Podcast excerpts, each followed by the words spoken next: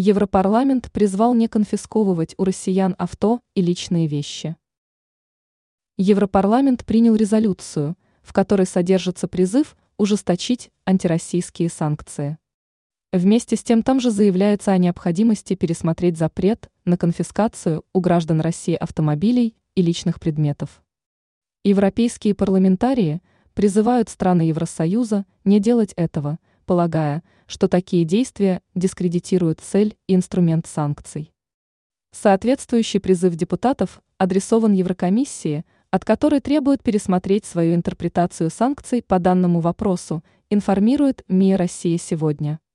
В резолюции говорится, что введенные меры, запрет на ввоз личного транспорта и личных вещей на территорию ЕС россиянами, нарушение которого влечет их конфискацию, являются чрезмерным исполнением санкций.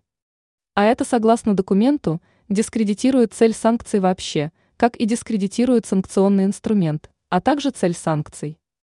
Стоит отметить, что резолюции парламента Евросоюза, касающиеся внешней политики, не являются юридически обязывающими документами.